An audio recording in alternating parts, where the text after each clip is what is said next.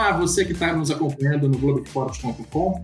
Eu sou o Rodrigo Capello, este é o Dinheiro em Jogo e a gente tem hoje um podcast para você que está ouvindo e também um programa para você que está assistindo sobre futebol europeu, mais especificamente. Vamos falar de direitos de transmissão e também das consequências negativas econômicas é, da pandemia do novo coronavírus.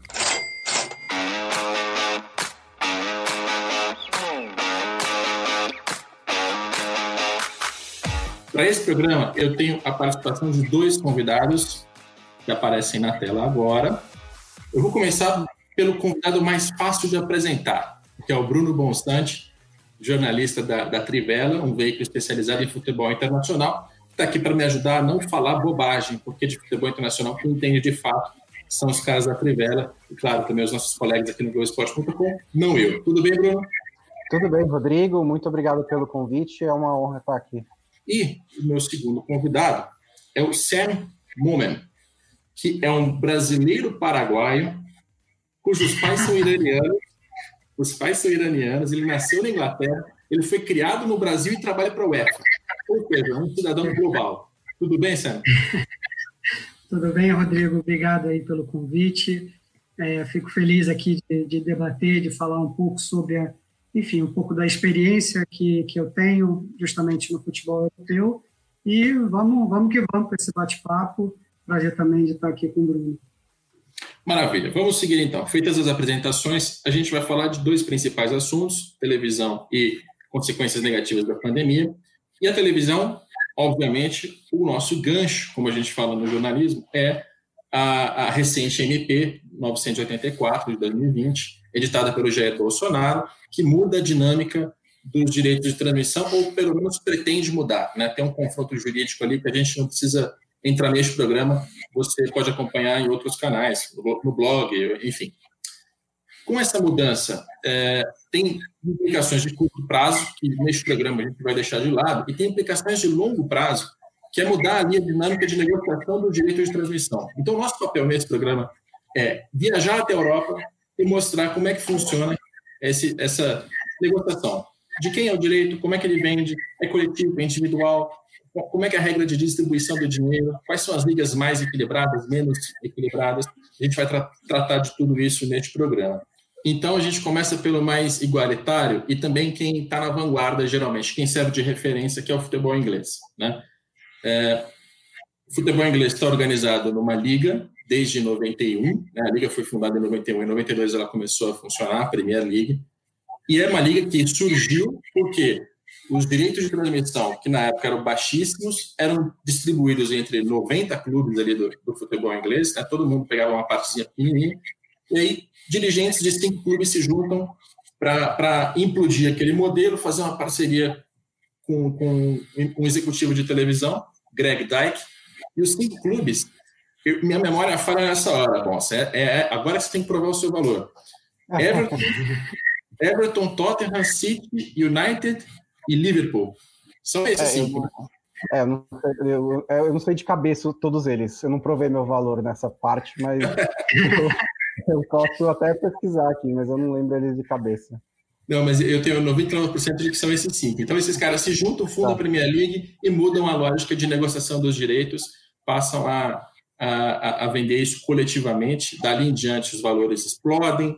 A, a Premier League é uma referência pela maneira como ela distribui esse dinheiro e é, é uma primeira referência que todo mundo usa, né, inclusive na Europa.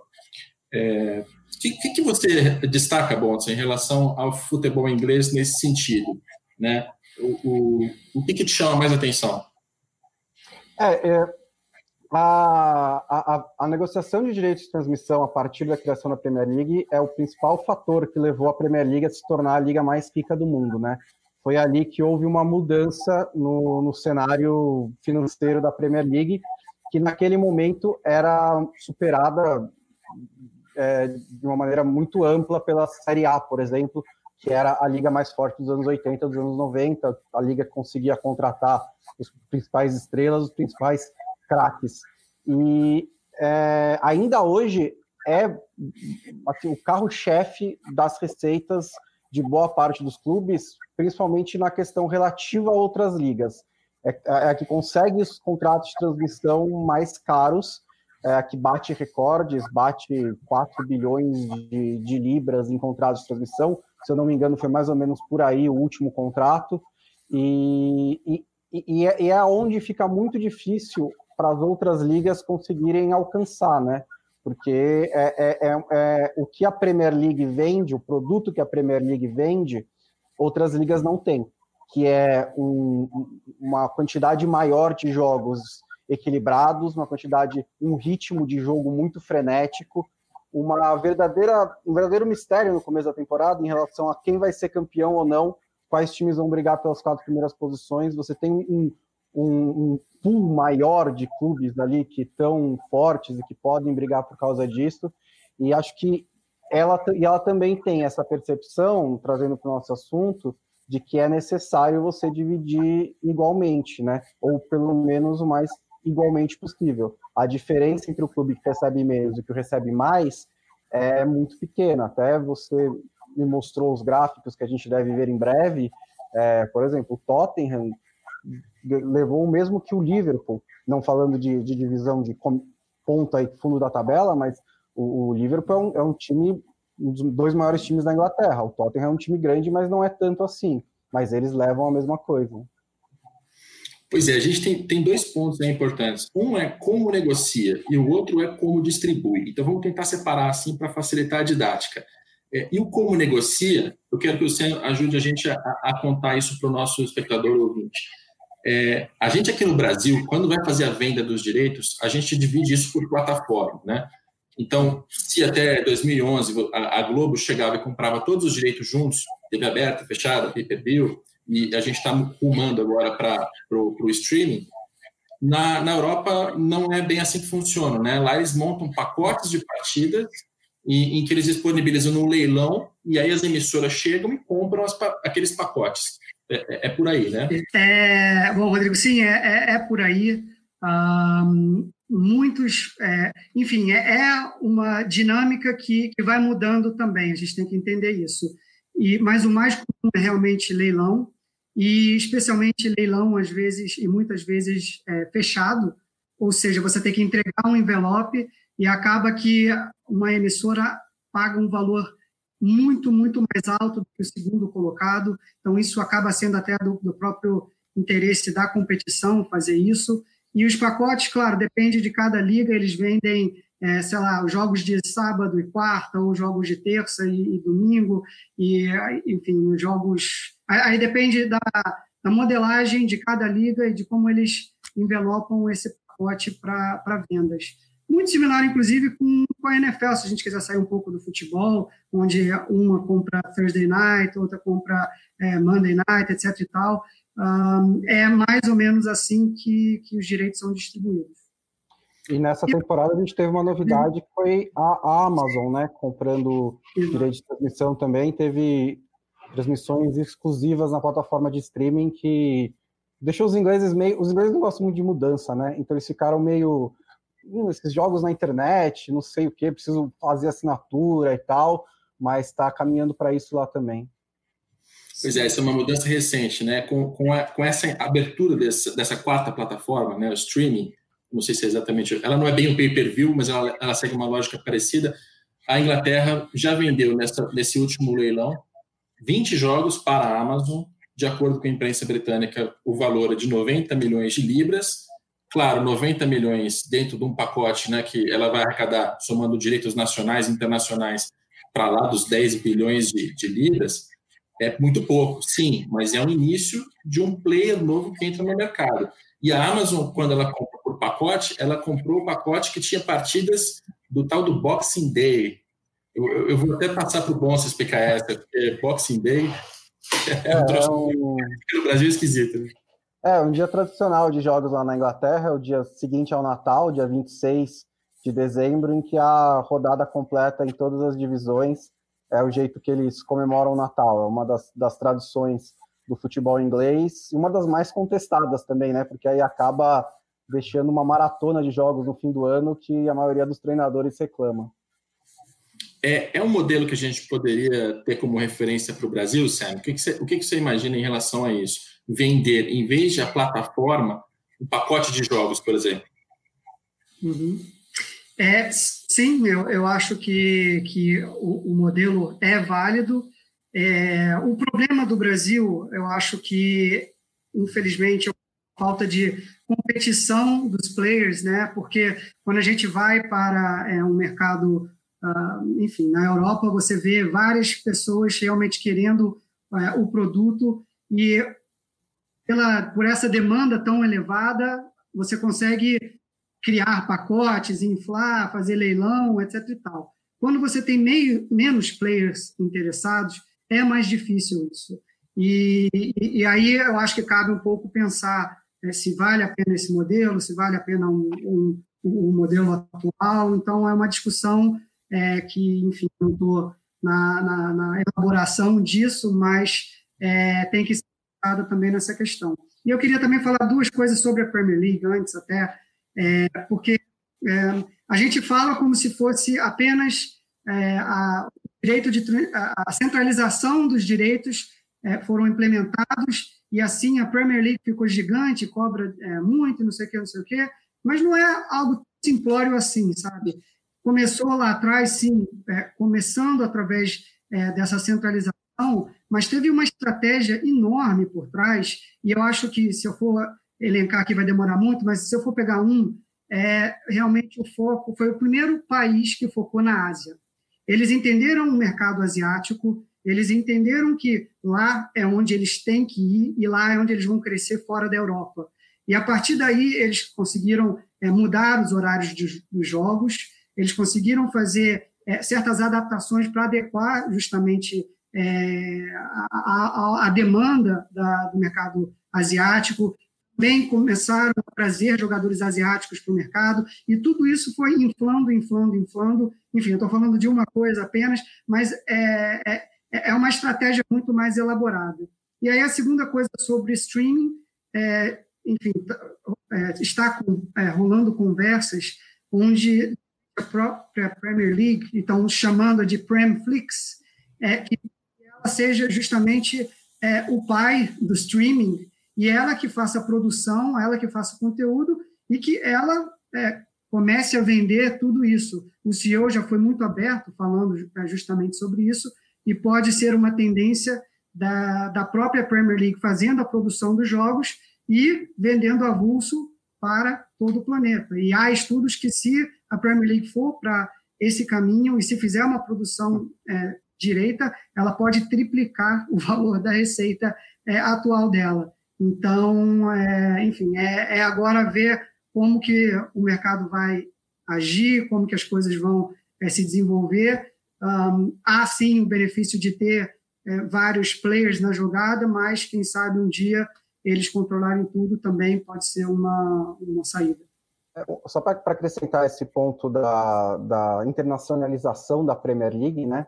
É, uhum. a, além de, de haver uma, um, um, foco em buscar mercados em outros continentes, e isso é muito forte, a gente vê com pré-temporadas, com a contratação de jogadores, que é o ponto que eu quero entrar, que à medida que o dinheiro foi entrando, houve também uma mudança cultural nos clubes ingleses que não eram acostumados a contratar jogadores estrangeiros, né? Até 78, por exemplo, não era permitido não britânicos jogarem na Inglaterra. Os, porto, os, os, os portos foram abertos em 78, mas demorou mais uns 20 anos para realmente começar a haver uma entrada forte de estrangeiros na liga. Ali, marcos disso é a contratação do Arsene Wenger pelo Arsenal, que começa a ter um, a contratar o, jogadores franceses e jogadores holandeses, como o Bergkamp. A chegada do Gullit ao Chelsea, que era um bola de ouro, um jogador de muito renome, e dali para frente você começa a ter muita gente, jogadores de todos os, lados, os cantos do mundo jogando na Premier League. E aí você tem, junto com a estratégia de você alcançar esses outros mercados, você tem muitos jogadores desses mercados atuando na sua liga também. Então não é só você é, ir até lá ou você colocar jogos num horário que seja bom para a Ásia. Você tem o Parque de Sun jogando no Manchester United. Agora você tem o Son jogando no Tottenham. Você tem o Drogba jogando no Chelsea, tem jogadores, muitos jogadores africanos nesses últimos 20 anos sendo importantes na Premier League. Isso também é um fator que ajudou bastante. É legal, porque não é, não basta apenas regrar a maneira como você vende os direitos, você tem que valorizar ele com a, o direcionamento, a estratégia e valorizar ele com o futebol, claro, porque é isso que vai ser repetido afinal. Né? Ah, mais algumas informações só para complementar. É, a Inglaterra tem uma peculiaridade nessa negociação, que é, em 2007, a Comissão Europeia, ela é, criticou, ameaçou, não sei bem qual é o verbo que eu devo usar aqui, mas ela foi para cima do fato de a Inglaterra vender os seus direitos apenas para a Sky, e foi a emissora que transmitia desde o princípio e transmite até hoje, tem a maior parte dos direitos, mas era apenas dela, havia um monopólio da Sky. E a Comissão Europeia, ela aponta e diz, não pode mais haver monopólio. E a Premier League, então, implementa uma regra de que os direitos precisam ser vendidos para pelo menos duas emissoras diferentes. Precisa haver mais de uma. Você não pode ter um comprador único. É um, é um mecanismo que eles usaram lá para tentar conter um pouco desse monopólio. Né? É, eu, não, eu não sei se é algo bom ou ruim, mas se a gente está olhando para o futebol brasileiro e tentando tirar alguma lição de lá, é interessante de olhar. Mas eu, eu volto ao ponto que o Sam é, citou sobre a quantidade de players que a gente tem no Brasil, porque isso é muito relevante. Quando você está na Inglaterra, além do interesse do mundo inteiro, uhum. você tem é, uma, um mercado de mídia que é mais forte. Aqui no Brasil, a gente viu na implosão do Clube dos, dos 13, em 2011, um fantasma ali, uma proposta da Record que chegaria e não chegou. Ela nunca chegou. Tinha a proposta da Globo e nos 45 segundos tempo apareceu a Rede TV. Quando a gente trata de televisão fechada, é, eu, eu, não tenho notícia nem o bastidor de que, por exemplo, a ESPN tenha se interessado em comprar os direitos. A gente viu a Turner comprando. Mas a gente percebe que é um, é, uma, é um mercado menor, tem uma quantidade menor de players e isso vai interferir na, na no modelo que a gente vai adotar, porque não dá para você pegar o um modelo de, de lá, copiar para cá, não, isso aqui vai funcionar. É um mercado diferente, né, Sam? Esse, esse ponto eu achei fundamental de, de, de, explicar melhor. Sim, total. Não, enfim, eu concordo com, com isso, acho que é, e eu acho que é extremamente importante, enfim, se a gente for comparar mercado inglês e mercado brasileiro, é, eu não tenho os números de cabeça, eu posso dar, por exemplo, os números da UEFA e Champions League. É, é, é, esse ciclo, o ciclo de direito de transmissão, é vendido por um período de três anos. E esse foi o primeiro ciclo, o ciclo atual, foi a primeira vez que a receita fora da Europa foi maior que a receita dentro da Europa. Ou seja, canais como, sei lá, a ESPN nos Estados Unidos, CCTV na China, Globo no Brasil, todos eles pagaram mais dinheiro do que os países na Europa. Então, para você ter uma ideia, na Champions League e na Premier League deve ser algo muito parecido. Se não for meio a meio, é, enfim, é, é uma porcentagem muito é, grande de é, países fora da Inglaterra é, comprando esses direitos de transmissão. O que aqui no Brasil é praticamente ínfimo. É, é muito pequeno a, as, as emissoras que estão comprando os direitos internacionais e que acabam gerando menos receita para os clubes. Então, eu acho que esse é um ponto também a ser, fora justamente tudo que você falou, Rodrigo, de, da, da competição interna ser, ser muito baixa. É isso, é bem isso, porque na, na, última renegociação da Premier League, foi feita ali em 2018, pensando nos direitos que vão de 19 a 22, o valor dos, dos direitos domésticos né, vendidos para o Reino Unido caiu, e o valor internacional subiu. O valor internacional ele compensou uma queda da, dessa venda doméstica. Então, a, a, Premier League passa pela mesma, pelo mesmo fenômeno que a, a Champions League citada pelo Sam Momen. Agora, a gente falou que tinha a negociação e a distribuição. E aí, até vou, vou passar um pouco mais rápido para dar tempo da gente falar de mais, mais países e de outros assuntos. É, a Inglaterra, ela pega todo o dinheiro que ela arrecada com, com transmissão, Direitos internacionais é 100% igual para todos os clubes. Isso é bastante interessante, principalmente nesse cenário agora que a gente acaba de citar, de que os valores internacionais valorizam, crescem. Isso vai beneficiar toda a liga, não só os clubes que seguem outros critérios. E, os, e o dinheiro doméstico da, do Reino Unido, esse dinheiro é distribuído no famoso 50, 25, 25. 50% desse dinheiro igual para todo mundo, iguais para todo mundo, 25 de acordo com a quantidade de transmissões e 25 de acordo com a tabela do ano anterior. Então, é, e essa fórmula foi usada pelo mundo inteiro. Na Europa, a gente aqui no Brasil tentou copiar, todo mundo passou a usar isso como uma referência de equilíbrio. E esse equilíbrio ele realmente se, se mostra ali nos números. Eu puxei todos os balanços financeiros dos clubes da Premier League na temporada 2018-2019, que é a temporada mais recente, e a gente tem ali os seguintes números. A diferença entre o primeiro, o primeiro colocado na lista de dinheiro e o décimo é, é de 1,3. O primeiro e o vigésimo é de 1,6. A gente vai comparar com outras ligas europeias, vai ver que essa diferença vai para mais de três vezes, mais de seis vezes se a gente falar de Brasil. Então, a Inglaterra é muito mais igualitária do que o Brasil, muito mais igualitária até do que Espanha, Itália, França. Mas eu quero lembrar uma coisa: ela é mais igualitária porque ela divide bem, sim, mas porque ela arrecada mais. Né? Porque não basta apenas você dividir é, pouco dinheiro. Se dividir pouco dinheiro, vai sobrar pouco para todo mundo. Né? Então, o fato dela chamar muita atenção é porque ela faz as duas coisas juntas, né, Bonsa? É, exato. Ela não tem, o bolo maior né, para dividir. E, e, aí você vê, se você tem. É, porque também há, uma, há, há duas discussões, né? É, na verdade, é a mesma discussão, os dois, dois pontos da discussão. Que é, tem que ser dividido mais igualitário, mas também não pode ser tudo igual para todo mundo. Né? Tem, tem um equilíbrio para ser encontrado que é muito importante nisso, que é uma discussão que é muito comum aqui no futebol brasileiro. E aí você tem na Premier League, é, a, a, diferença acaba sendo em dois pontos que eu acho muito interessantes. Que um é o mérito esportivo, o outro é a audiência. Então, assim, você tem uma torcida maior, eu acho que é justo que, que, que esse clube ganhe mais do que quem tem uma torcida menor. Se esse time vai melhor na Premier League, também acho justo que ele ganhe mais do que o time que foi o último colocado. Né? A questão é que, ao você ter a divisão igual, 100% igual, dos direitos de transmissão internacionais, e uma parte grande do bolo 100% igual para todo mundo, a, o, o, valor final acaba sendo muito mais próximo. É, vamos fazer assim. É, eu quero passar pela Espanha, porque a Espanha é um exemplo recente de desigualdade que está tentando reverter. E eu quero passar por Portugal, porque Portugal tem um modelo totalmente diferente mais parecido com o Brasil. Para você saber sobre França e Itália, acesse o meu texto que está no, no, ar hoje no Globoesporte.com. Lá você encontra mais detalhes, os números, as comparações todas. Então a gente vai encurtar por aí. E a gente vai para a Espanha pelo seguinte: a Espanha ela era, era, ela era exemplo ou anti-exemplo para o futebol brasileiro, até o termo espanholizar ficou famoso aqui, porque no início dessa década, até o início dessa década de 2010, os direitos eram vendidos individualmente, eles pertenciam ao mandante. O que, isso significava? O Real Madrid e o Barcelona pegavam seus direitos, valorizadíssimos, até porque tinham times muito melhores, eram bons de, de futebol, eram bons de marca, eram né, clubes maiores, eles tinham poder de barganha de negociação que era muito maior do que o Alavés, do que o Eibar, do que até o La Coruña, o Betis, o Valência, o Sevilla. Então, eles fizeram ali uma, um grande, é, uma grande disparidade financeira ao arrecadar mais com televisão do que é, adversários.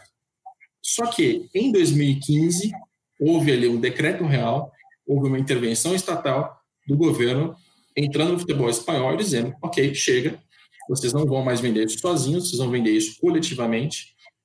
É óbvio que Real Madrid e Barcelona não gostaram nada da ideia, mas a promessa ali foi: vamos juntar, vai fazer essa venda centralizada, coletiva, vamos valorizar o produto e conforme a gente arrecadar mais, Real Madrid e Barcelona não vão perder dinheiro. Não é que ele vai ter que perder receita para entregar para os outros. E assim eles conseguiram convencer esses dois clubes e assim começou a, a ter ali um equilíbrio um pouco maior. É, Bonsa, em campo, você já percebe isso? Assim, eu, não, eu não assisto jogos do Campeonato Espanhol porque não me, não me sobra tempo. Mas, assim, quando você compara o Campeonato Espanhol de 2019 com o Campeonato Espanhol de 2011, você já percebe um, um fortalecimento, nem que seja mínimo, de outros clubes? Eu acho que tem sim um fortalecimento mínimo. É que acho que na, na Espanha você tem é, uns casos muito específicos de fortalecimento que fica um pouco difícil você distinguir o que veio de melhor direitos de TV e o que veio de bom trabalho em campo. Por exemplo, o Atlético de Madrid, nesse período citado, se fortaleceu muito e aumentou suas receitas. E agora é um time que consegue fazer contratação de 120 milhões, depois de vender por 100, mas consegue. É, mas tem muito a ver com um trabalho técnico muito forte do Diego Simeone, que conseguiu levar o time né, a sucesso esportivo e, a, e o clube aproveitar isso, construir um novo estádio e tudo mais. É, por outro lado, por exemplo, o Valência, mesmo com uma injeção maior de dinheiro, é um clube que teve, passou por problemas financeiros muito graves recentemente. Né? Acho que o, o, Sevilha está mais ou menos ali no meio termo. É um time que é forte, que tem conseguido fazer boas campanhas, mas ainda nós não consegue nem competir nem com o Atlético de Madrid. É, eu, eu, vejo o segundo patamar da Espanha um, muito mais fluido do que em outros lugares. Né? Você tem uns clubes ali, o, o Valência, o Sevilha e o, o Atlético de Madrid também entre os dois, né? Ele não é nem o segundo nem é o primeiro, ele está no um e meio. Mas o, o você tem o, uma rotatividade talvez um pouco maior ali. Nessa temporada, Real Sociedade e o Getafe estão indo bem. De vez em quando o Atlético Bilbao, que é um clube completamente diferente, né? Que não, não, não faz contratações caras porque só coloca bascos e descendentes de basco, que às vezes chega ali. Então, eu ainda não consigo ver, de fato, um impacto na competitividade da liga é, por causa da melhor distribuição de direitos de TV. Acho que você teve um pouco isso por causa do trabalho esportivo do Atlético de Madrid, mas o Barcelona e o Real Madrid ainda são é, muito superiores. E aí, só para completar, levando para a Europa, os clubes espanhóis foram fortes em competições europeias nessa última década, mas eles sempre foram também. Eles sempre foram clubes que chegavam longe em Liga Europa, principalmente, né, que é, é o patamar ali onde esses clubes que a gente está esperando se fortalecerem costumam disputar. Sempre foram fortes ali. O Sevilha sempre conquistou é, títulos da Liga Europa. O Atlético de Madrid foi fez final mesmo antes dessa distribuição mais igualitária. Então ali também não houve uma grande mudança no, no, no patamar do futebol espanhol. Eu vou passar a bola para o Sam é, avaliar essa, essa mesma questão, mas o número, a diferença na Espanha entre o primeiro e o décimo em quantidade de dinheiro arrecadado da, da televisão é de 3,1. Na Inglaterra era 1,6. 1,3, perdão. E quando a gente fala da comparação entre o primeiro e o último, e aqui eu não estou falando do vigésimo só porque o Raio Valecano fez o favor de não publicar o balanço, estou falando do décimo nono, que é o Ruesca, é, a diferença é 3,6 na Inglaterra é 1,6. Só que se a gente olha, olhar, olhar para isso do ponto de vista histórico, lá no começo do, da década, né, 2011, 2012, a diferença, essa mesma diferença era de mais de 12. Ou seja, a La Liga ela já conseguiu é, diminuir. Não é que hoje o Ruesca vai contratar o Cristiano Ronaldo ou pagar o salário do Messi. Não dá. Mas a diferença para o Real Madrid já é menor e o clube que está embaixo consegue ter uma vida um pouco mais digna Claro, eu também acompanho vários outros assuntos, como recuperação judicial, fair play financeiro, administração. Não se trata só de distribuir dinheiro, mas é um, é um equilíbrio interessante. Eu vou pedir para o Sam a opinião dele. Eu só vou fazer uma, uma explicação que eu deveria ter feito no começo do programa. O Sam está participando como um especialista. Ele não é um porta-voz da UEFA, né? Por favor.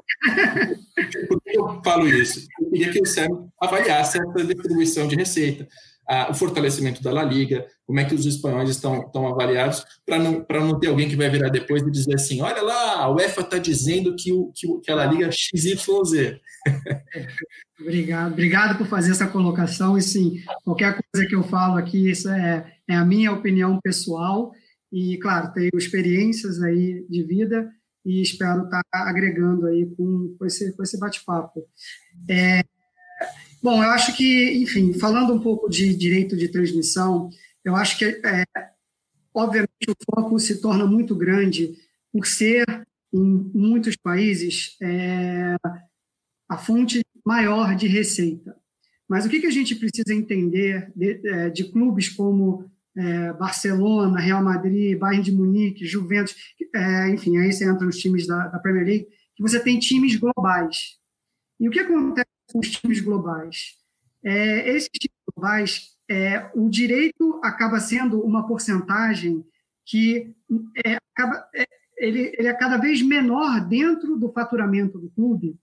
Então, o que acontece? Você, o Barcelona e o Real Madrid, eles arrecadam, sim, muito dinheiro de direito de transmissão, mas eles, mas eles arrecadam um valor muito, muito, muito grande de patrocínio, de comercial, de premiação de Champions League. Então, esse bolo faz com que é, se torne difícil os times medianos e menores é, conseguirem competir. É claro que a gente está falando de direito de transmissão, e sim, é um problema é, atual um, esse equilíbrio, mas é, é, apenas parte do problema. É, tem um problema é, de outro lado vindo, e, e esses clubes, é, falando especificamente da Espanha, Barcelona Real Madrid, e o Atlético de Madrid, eu gostei muito da colocação do 1.5 ali, é, eles conseguem fazer vendas é, fora é, e ter receitas muito maiores do que os outros. E, e aí, na conjuntura, o equilíbrio fica, infelizmente, do lado do, do, dos times maiores. E, e é isso. É, é, difícil você tentar achar e resolver é, todo uma solução. Né? Quando você fala que um clube fatura 500 milhões de euros e apenas 120, 100, sei lá, 150 milhões é, de, de direitos de transmissão. Os outros 350 estão vindo de outros lugares diversos que os clubes de médio porte e pequeno porte não conseguem acompanhar. Só para dar um dado para explicar, para basear o que eu tinha dito, eu dei uma olhada aqui nas, nos valores das taxas de transferência divulgadas do da último mercado da Espanha, e tirando os três, você não teve nenhum clube que gastou mais de 30 milhões de euros num jogador, por exemplo. Mesmo você tendo mais dinheiro, esse dinheiro não está sendo convertido em uma melhora do time ou uma melhora em poder de investimento para melhorar o time. Né? Você teve o, o único que aqui é, é, divulgado acima de 30 é o Silesen, que foi para o Valência, mas foi numa troca com o Neto do Barcelona. O resto, mesmo Sevilha e Valência, o espanhol gastou um pouco, o Betis gastou um pouco, mas são valores muito baixos para o mercado que era do futebol europeu antes da, da pandemia. Agora a gente não sabe como é que vai ser, mas antes da pandemia, 20 milhões, 30 milhões de euros para um jogador era um valor relativamente muito baixo. E a colocação do Sam eu acho que ele é bem interessante, porque quando a gente está falando de direito de transmissão e de equilíbrio, essa é a única fonte, de certa forma, manejável, que você pode formar uma liga, distribuir ela com outros critérios, tentar fazer alguma coisa.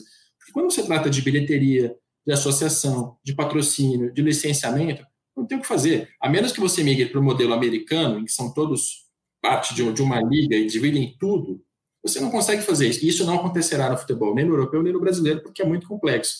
Né? Então, é, a gente aqui na televisão, a gente pode até equilibrar até certo ponto, porque depois de tal, de tal é, valor, não tem mais o que fazer. Né? E também tem outro, outra ponderação importante, porque a gente tem agora um, um espectador flamenguista que está ouvindo a gente tá, e está dizendo: peraí, mas vocês estão falando de equilíbrio? Sempre em equilíbrio, equilíbrio, equilíbrio. Eu não quero equilibrar o Campeonato Brasileiro. Eu quero que o Flamengo ganhe tudo. E não deixa de ter também um lado comercial que é válido. A Espanha ela chamou muita atenção para a La Liga e para o futebol espanhol, inclusive em nível europeu, internacionalmente, recentemente, porque ela tinha no Barcelona o Messi, no Real Madrid o Cristiano Ronaldo, e esses jogadores eram pagos graças a esse dinheiro, a essa exposição também à televisão, também a esse, a esse dinheiro que desequilibrou. Então, é claro, você pode formar a sua opinião. Eu, por exemplo, prefiro um campeonato mais equilibrado, mesmo que isso talvez sacrifique a capacidade de ter um superclube contrate jogadores. Essa, essa é a minha posição. Você pode uma diferente. Né? É, nem, você, vocês dois se posicionam mais pelo equilíbrio ou, ou, ou, vocês gostam de fazer essa, essa comparação? Se fosse o clube de vocês, que vocês torcem no Brasil, eu não sei, eu não sei para quem o Sam torce, se é no Brasil ou se é no, no Irã, Vocês, se, vendo a questão como torcedor, como quem está assistindo a gente, vocês estão preocupados com equilíbrio? O que, que, que vocês pensam sobre isso? Vamos começar pelo, pelo bom, Sam.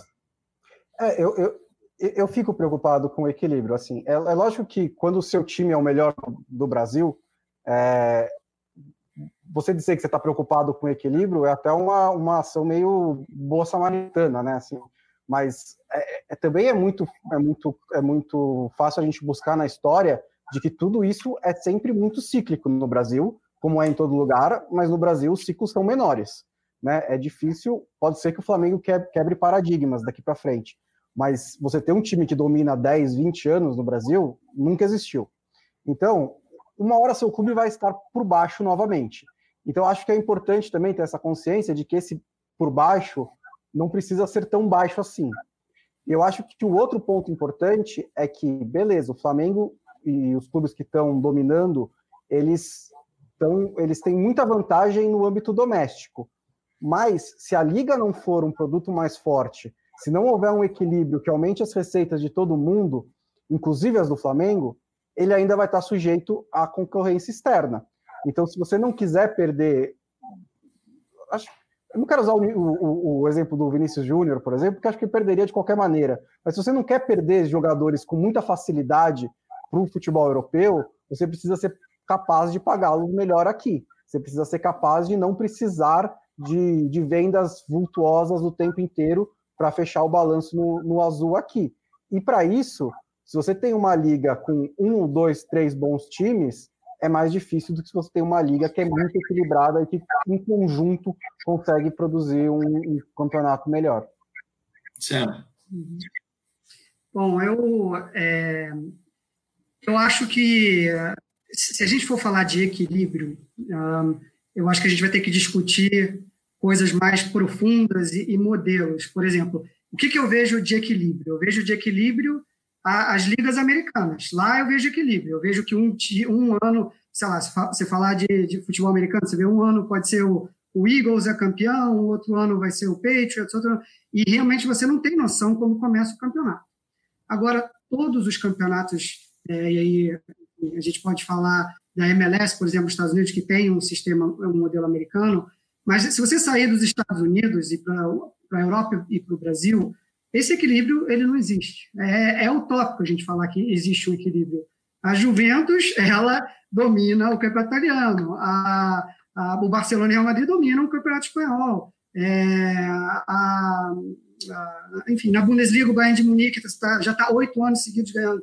Então, é, falar de equilíbrio por equilíbrio é, é, muito difícil dentro desse modelo. Por quê? Porque as melhores gestões, as melhores gestões vão, no final, é, comprovar que elas merecem faturar mais, merecem ter melhores funcionários, melhor, melhores jogadores, melhores tudo. Se você tem um sistema que está funcionando e que está girando a roda em um outro clube que não está fazendo isso, não, não, tem, competição, não tem competição. Tem simplesmente alguém que sabe fazer a gestão e tem outro, um, outro clube que não sabe fazer a gestão. Agora, o que a gente pode é, conversar e discutir, é, e eu sou mil por cento a favor, é da criação de uma liga. Eu acho que isso é, é tão básico e é tão incipiente, porque é, a partir do momento que você cria uma liga, você começa a justamente formar a, a, uma base sólida para você conseguir, de forma conjunta, conseguir um, o, o que é maior, a maior arrecadação dos clubes, que é o direito de transmissão.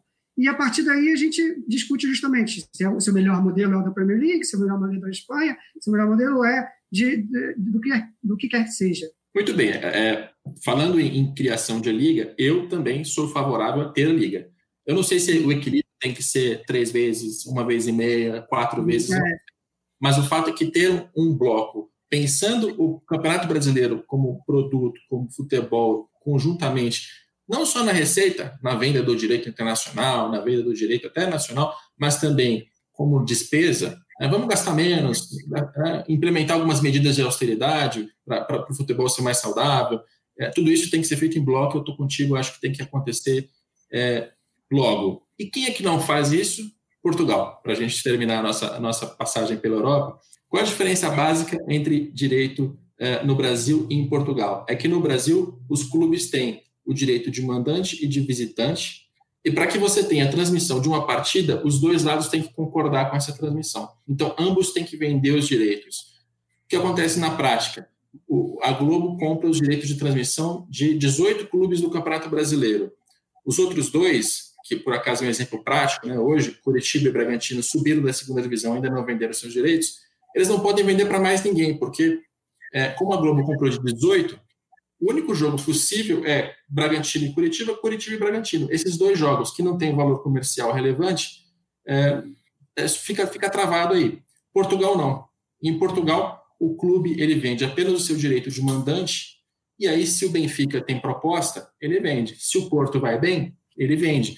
Se o, o Belenenses não tiver interesse comercial, ele não vende. Né? Então, é, o Brasil ainda tem ali uma trava e isso é uma, uma, uma, interpretação que não é só minha, muita gente vê assim, a gente tem que rever agora, né, no momento de, de ebulição, mas que é, existe um consenso, é de que essa trava do direito do mandante visitante no Brasil ajuda a equilibrar, enquanto em Portugal a gente percebe um desequilíbrio maior. E Portugal ainda tem uma característica bem interessante. Por quê?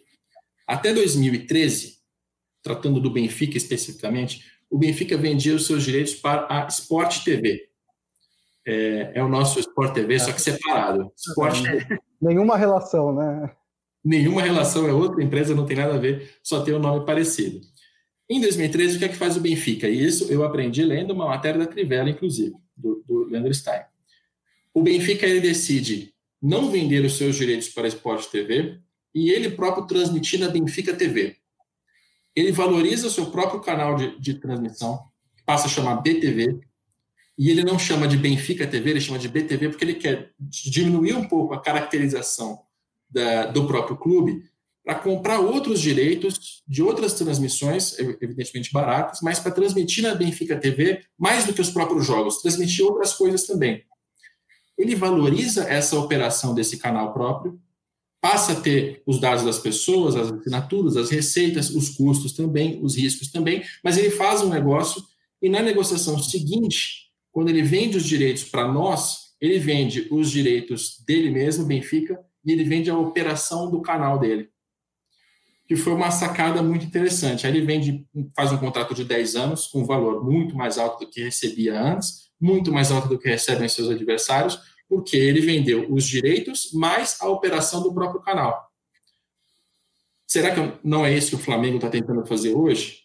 Talvez com uma referência estrangeira a gente consiga entender um pouco mais da cabeça dessa diretoria do Flamengo, porque tem ali uma, uma valorização evidente da Flá TV. É, a, eu li bem a matéria, né, Bonsa? Tinha, é. algum detalhe nessa, nessa, nessa história? Eu acho assim, um caso muito interessante. É, é um caso muito interessante. O, o, que eu vejo nisso do Benfica, porque o, o, o, ponto mais interessante é que não é só que ele quer vem, vai transmitir os próprios jogos, ele quer transmitir os jogos de outros, de outros campeonatos também. E aí o que acontece? O clube se torna uma emissora. E, e ao fazer isso, ele, uma plataforma de streaming, digamos, vai, é, e ao fazer isso, ele está tá buscando o quê? Uma outra fonte de receita. Porque esses clubes, como o Benfica, e aí existe também em outros países, como o Ajax, como clubes da Bélgica, eles estão num limbo do futebol europeu que é muito difícil sair. Eles são dominantes demais no países nos países deles, né? E aí o Benfica ao lado do Porto é, é em Portugal, mas eles não conseguem competir constantemente no futebol europeu. Então eles precisam buscar essas maneiras criativas de conseguir tirar a diferença. No caso da Holanda, por exemplo, está tá se discutindo a união das ligas entre Holanda e Bélgica para fazer uma liga mais forte com os clubes maiores. E em Portugal tem até uma é... a gente estava falando da questão do equilíbrio, eu não vejo eles querendo esse equilíbrio, porque eu acho que eles não conseguem, porque é um país muito pequeno você ter três times grandes em Portugal já é algo que, que me chama muito a atenção. E um deles está há muito tempo mal, né? Que é o esporte.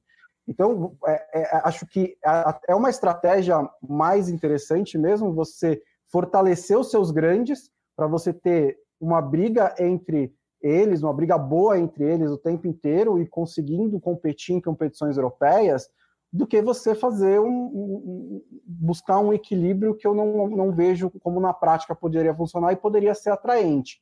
Eu acho que essa, esse é um ponto que é muito diferente do Brasil, né? O Brasil é um país muito maior, com muito mais clubes grandes, muito mais clubes relevantes. Então, é, acho que é, a transferência imediata do modelo não sei se funcionaria, mas acho eu vejo como uma, uma estratégia muito interessante. Eu vou pedir a avaliação do SEM e vou colocar antes disso números para você ter uma, uma dimensão do que é esse desequilíbrio em Portugal. Por quê? Assim que o Benfica faz a sua jogada, ela funciona tão bem que o Porto faz a dele. E o Porto faz também um contrato de 10 anos com outra, outro canal. Você lembra o nome do canal, Gonçalo? Eu não lembro. Não lembro de cabeça também.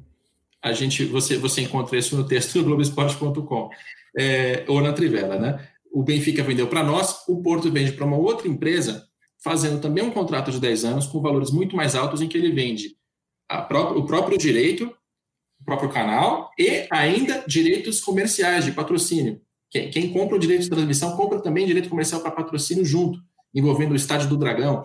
Ou seja, junta um monte de, de propriedades comerciais num grande pacote e faz um contrato muito maior. Resultado disso no futebol português é que o Benfica arrecada no ano 44 milhões de euros o Porto 41 O Sporting, que é exatamente o, o adversário que está tentando manter o passo e não consegue. 22, já é o dobro, né? A diferença entre um e outro. E quando você vai falar de Braga, de Belenenses, esses caras arrecadam quatro, quatro com televisão no ano. Então você tem uma diferença de 12 vezes entre Benfica e Belenenses. Ah, mas e, e os outros? Moreirense, Marítimo, Ferense? Não sei, porque os balanços não foram publicados. Eu só tenho cinco balanços, então essa é a comparação que Portugal permite a gente fazer. Mas é, é, uma, é uma, um desequilíbrio evidente, né, Sam? E uhum. também, como diz o Bonsa, muito difícil de reverter, né? Porque se você pegar esse direito, digamos que, que houvesse uma liga, pega todos os direitos e divide. É tão pouco dinheiro, o mercado é tão complicado que talvez você sacrifique o grande, né? Sim, total. É, enfim, eu, de novo, eu, eu, eu, sou um defensor de liga, porque a gente evita justamente você ter é, aquela coisa do, do primeiro ter um, 12 vezes mais do que o, o último, é, é praticamente um, um, absurdo. E fazendo um comparativo com o Brasil, acho que é, eu, eu pessoalmente não gosto do modelo atual. E aí é, é, parece até ser. É, parece que eu vou estar me contradizendo.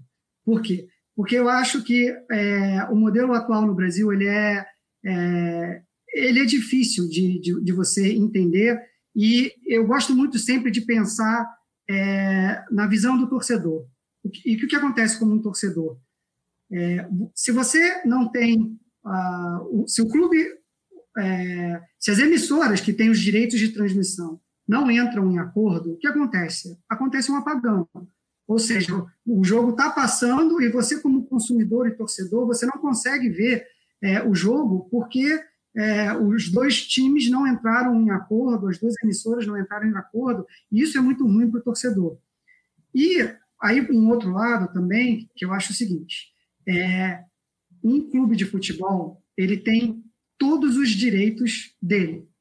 Ou seja, é, ele é o mandante do jogo, ou seja, ele decide onde vai jogar futebol, ele decide onde vai é, botar as lojas dele, ele decide quem vai ser o patrocinador dele, ele decide tudo. Chega na receita mais alta que, ela, que, que o clube tem, que é o direito de transmissão, ele não tem para si mesmo. E aí ele tem que, ele tem que compactuar com o, o outro time, ver se é a mesma emissora, etc. e tal. E para mim, isso não faz sentido. Agora, o que, que vai acontecer se efetivamente o direito de transmissão for para, é, para, os, para apenas o clube mandante? A gente pode aqui confabular que ah, Flamengo e Corinthians vão, é, de novo, ter um, é, mais receita, etc. e tal, mas eu espero e gostaria que é, os clubes menores, de porte médio e menor, comecem a realmente perceber que sozinhos eles não vão conseguir é, lutar contra quem tem mais demanda, quem tem mais, é, é, enfim, quem tem mais visibilidade.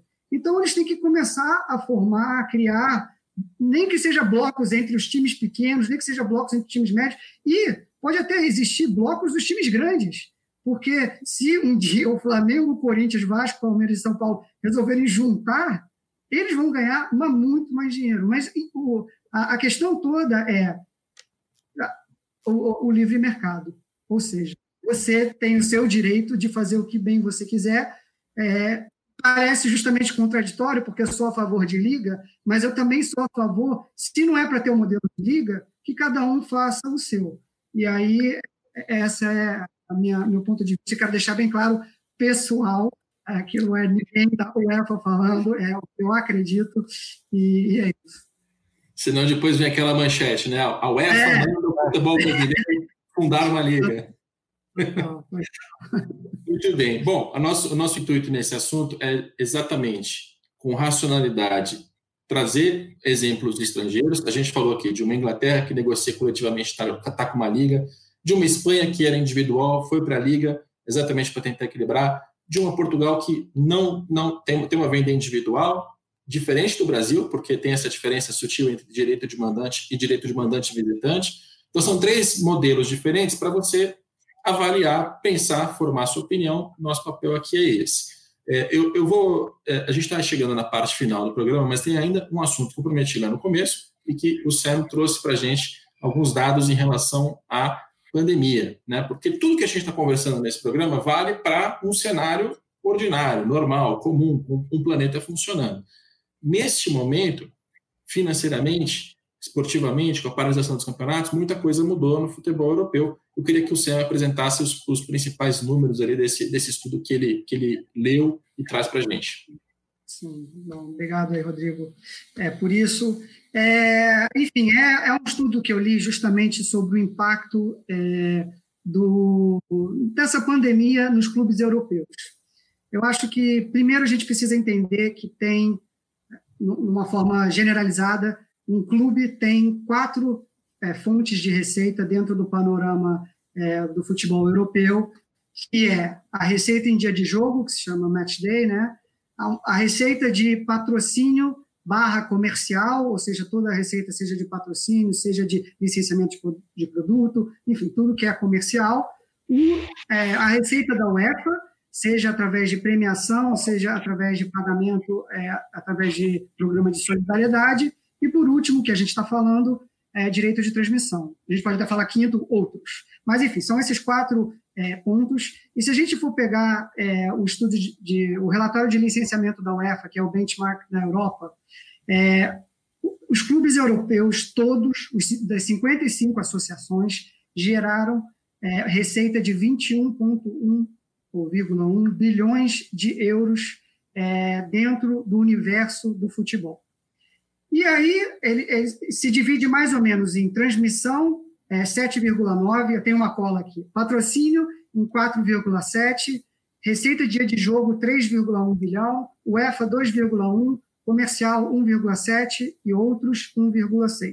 Então essa é a distribuição de todos os clubes, de todas as ligas, de todo o futebol europeu.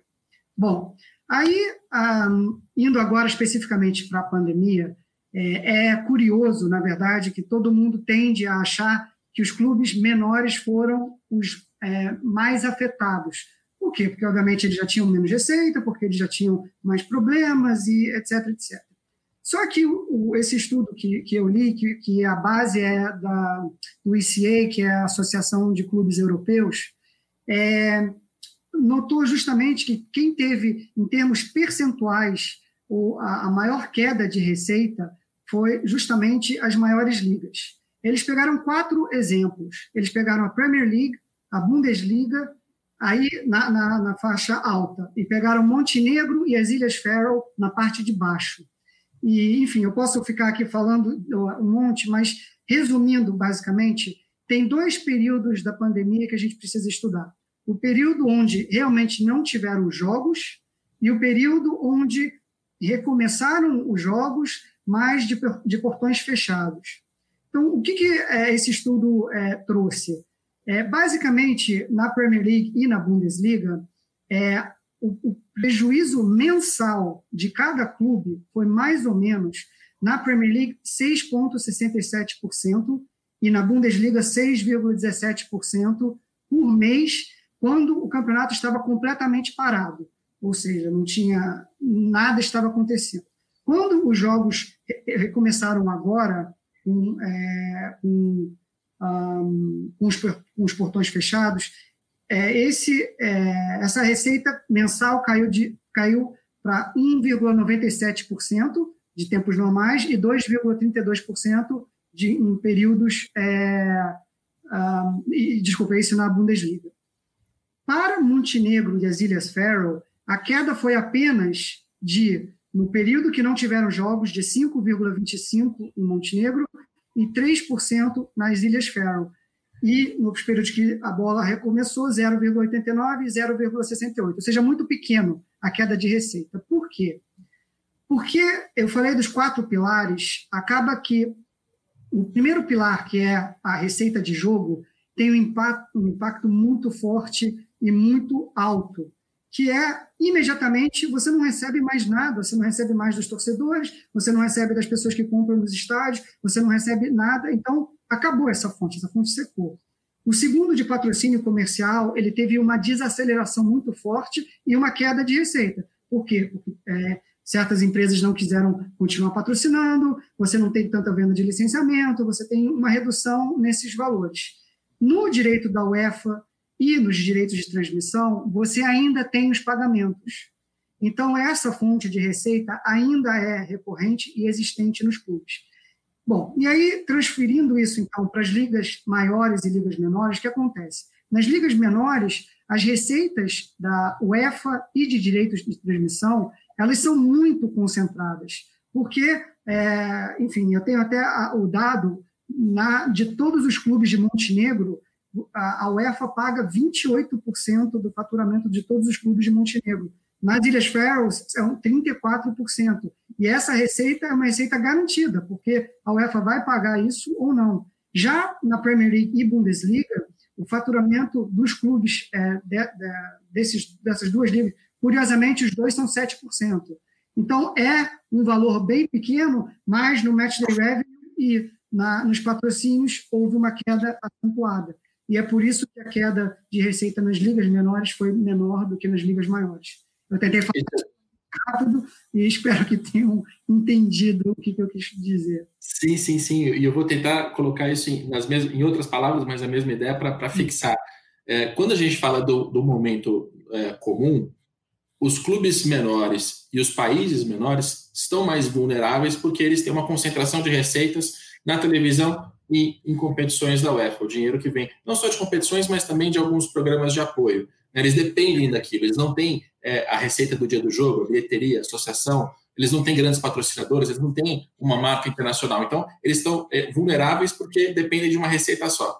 Só que nesta pandemia, da, né, o tipo de, de crise que a gente está passando sacrificou justamente as receitas de estádio, de bilheteria, de associação, alguma coisa de patrocínio. São justamente as receitas em que os grandes se destacam que, que foi, foi mais sacrificada nessa, nessa pandemia. Bonza, obrigado pela sua, pela sua participação aqui no, no programa. Muito obrigado, obrigado pelo convite. O papo foi muito legal. Conhecer aí o Sam. Um prazer estar aqui com vocês. Sam Momen, eu fico te devendo o seguinte: você é especialista em operação de partida, e eu acho que o nosso é, torcedor gostaria também de, de saber como é que funciona a organização de um jogo de Champions League, né? No vestiário, a chegada, a saída, os horários, a parte comercial. Então a gente mais para frente, quando, quando o mundo voltar, a gente faz um programa sobre essa operação de jogo, coloca imagens, fica um compromisso aí. Obrigado pela sua participação. Show de bola, Rodrigo. Obrigado pelo convite, obrigado, Bruno. Enfim, é, foi um prazer participar e conte comigo sempre que precisar. Obrigado, foi um ótimo papo. Maravilha. Este é o nosso Dinheiro em Jogo. A gente está fazendo programas às segundas e às quintas, globesport.com. Este programa também está disponível no globesport.com/podcasts, como você que está ouvindo já sabe. E se você quiser mais informação, o texto sobre direito de transmissão está tá no ar no Globoesporte.com. Já fizemos outros programas sobre futebol europeu, sobre Espanha, falando de outros assuntos.